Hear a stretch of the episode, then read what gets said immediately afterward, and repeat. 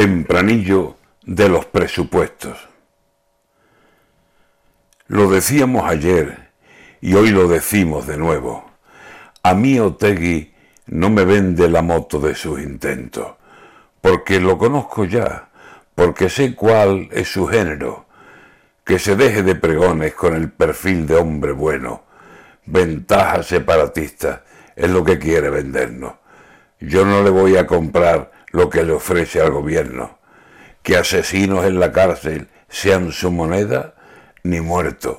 Mejor quedarse sin nada, dejar parados proyectos antes que entrar por el aro de un trato de presupresos.